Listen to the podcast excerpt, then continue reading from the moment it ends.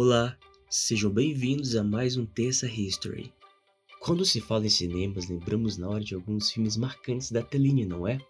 Porém, o cinema mundial vai além de idiomas ou bombardeios de marketing de algumas indústrias para vender seus produtos. Pensando nisso, você sabia traz hoje 10 curiosidades sobre cinema alemão. Essa é a oportunidade de aprender os principais momentos do nascimento do cinema pelo ponto de vista da cinematografia alemã. Os seus movimentos passando pelos primeiros filmes, o nascimento do expressionismo alemão, as obras-primas e evolução do pós-guerra. Eu lembro que já falamos aqui sobre esse movimento do cinema mundial. Então, confira alguns fatores interessantes sobre este momento inicial do cinema que o Arte da Vinci traz a vocês na forma do Você Sabia. Na primeira metade do século XX, a cinematografia alemã registrou desde as incertezas sombrias do expressionismo durante a República de Weimar até a perfeição estética nazista de Leni Riefenstahl. Usando o que chamava de truques mágicos, Ottomar Anschutz apresentava em fevereiro de 1895 seu espetáculo de fotografias vivas, fazendo com que surgisse na Alemanha pela primeira vez o que se convencionou posteriormente chamar de sessão de cinema.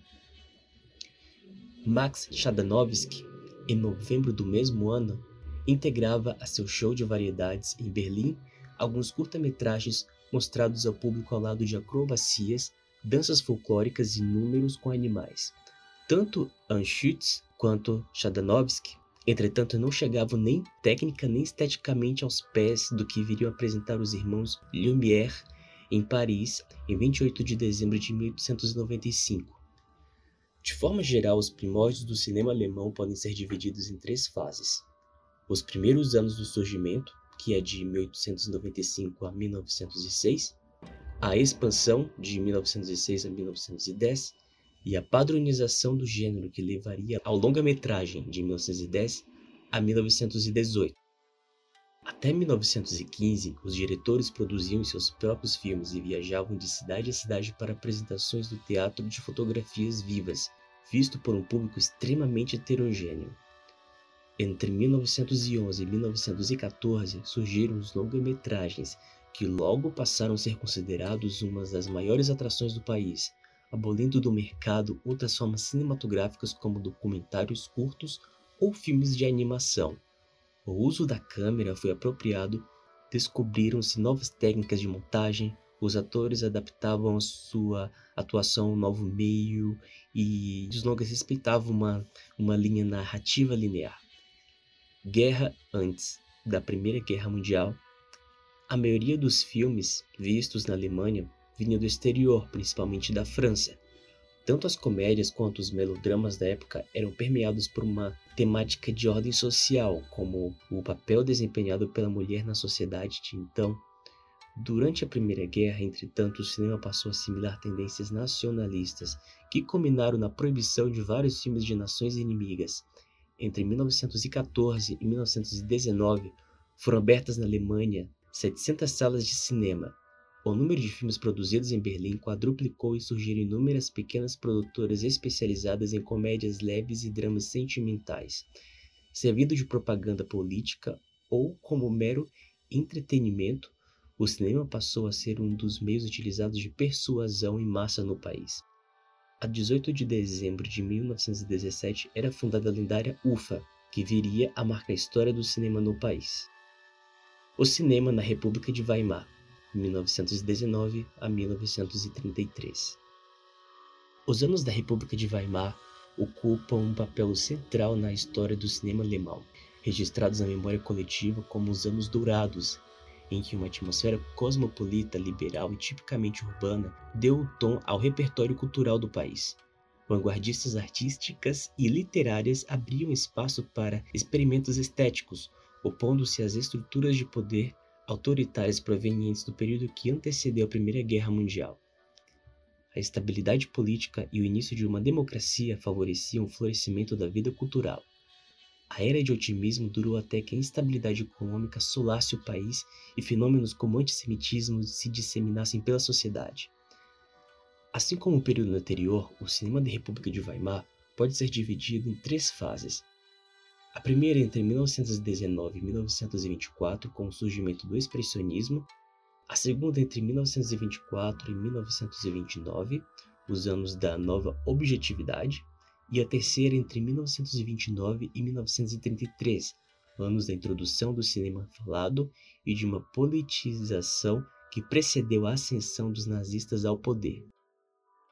Expressionismo, sombras e incertezas. Tendo como pano de fundo a instabilidade social e política que sucedeu à Primeira Guerra Mundial, o expressionismo alemão trouxe às telas cenários macabros e assustadores que podem ser considerados um espelho do inconsciente coletivo nacional da época.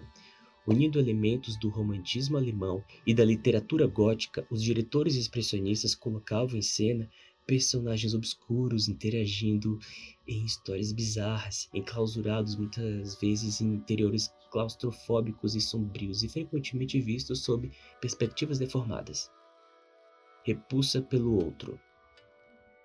Definido através de determinadas características formais e narrativas, o expressionismo alemão remete a uma profunda crise de identidade na sociedade de massas.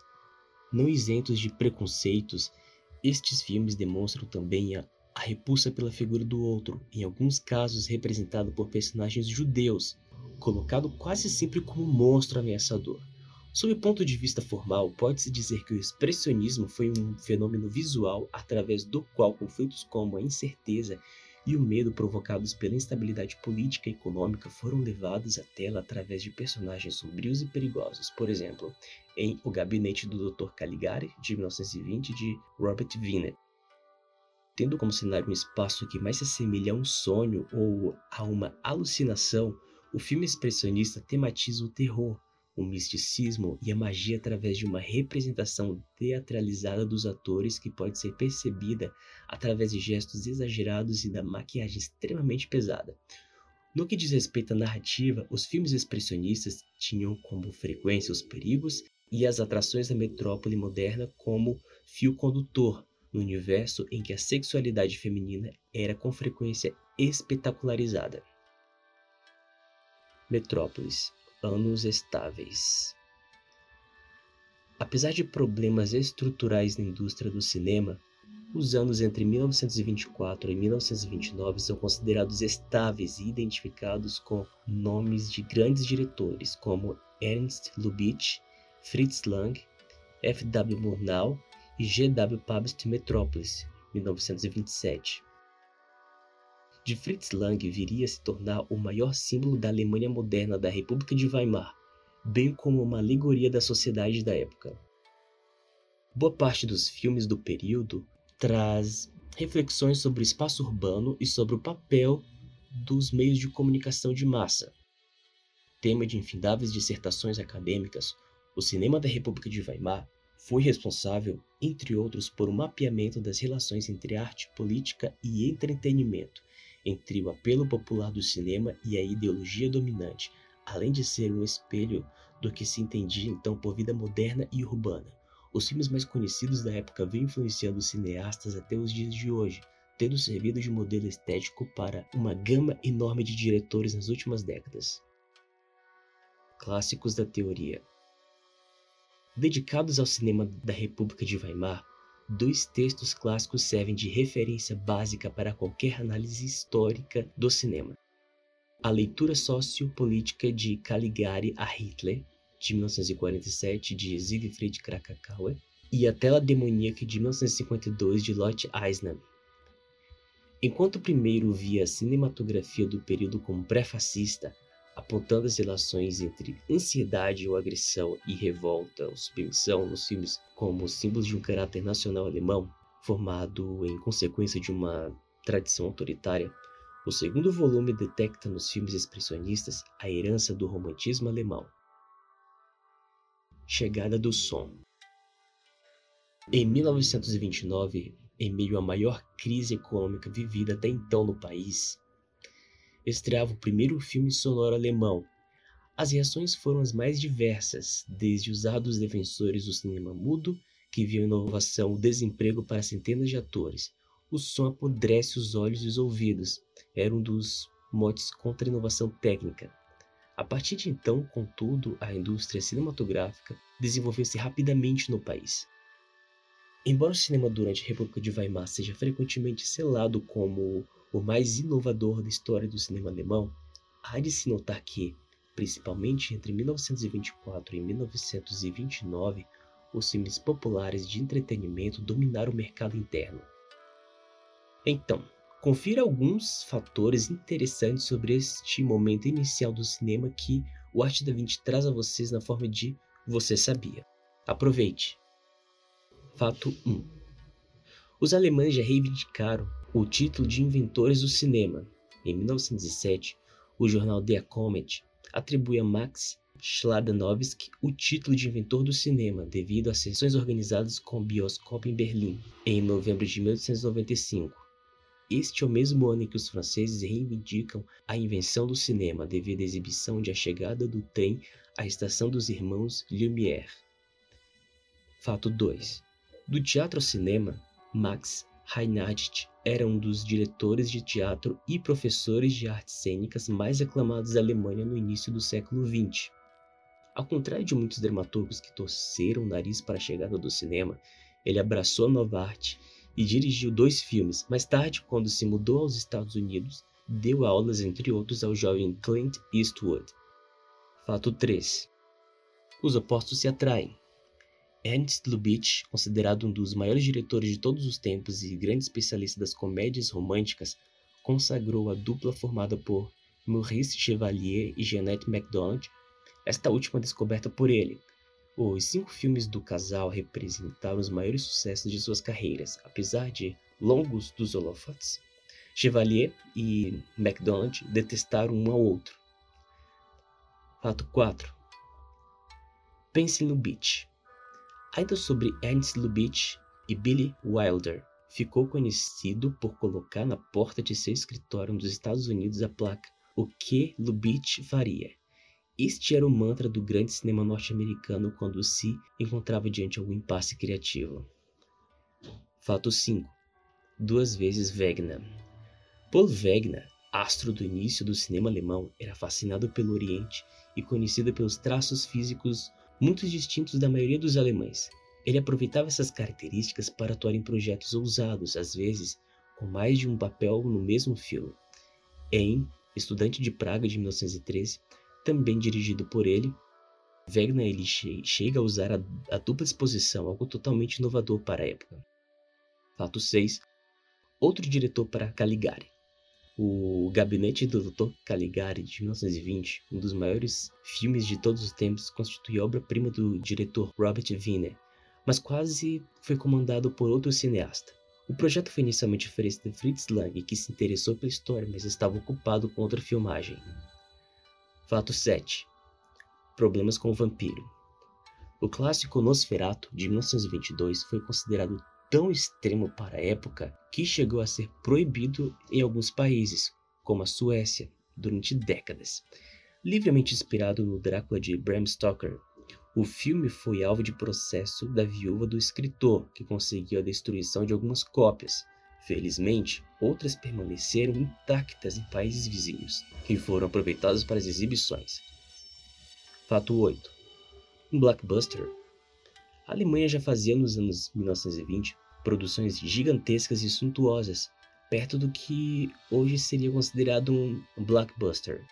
O épico Os Nibelungos de 1924, por exemplo, trazia um dragão de mais de 18 metros de altura, concebido exclusivamente para as filmagens e representado diversas vezes com orquestra ao vivo.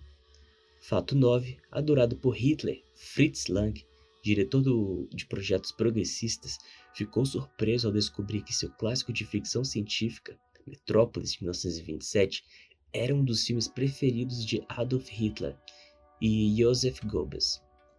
Convidado pelo líder nazista a trabalhar para o governo apesar das origens judaicas, Lang fugiu para a França. E por fim, fato 10, incitação ao terrorismo. Uma vez, longe da Alemanha e durante o período em que as produções sonoras dominavam o cinema, Lang dirigiu o Testamento do Dr. Mabuse, de 1933, em duas versões, tanto em língua inglesa quanto em língua francesa. A história foi censurada pelos nazistas alemães, acusada de incitar comportamento antissocial e o terrorismo contra o Estado. Na próxima semana, seguiremos na cronologia das épocas e com indicações de filmes. Aproveite para saber mais sobre a história aqui no Arte da Vinci. Acesse nosso site www.cinedavinte.com.br. Se inscreva em nosso canal, compartilhe, fique por dentro, fique com a gente. Descubra o Arte da Vinci. Até a próxima! Essa é uma produção Arte da Vinci, com voz de Gigi e edição de som de Thaisa Silva.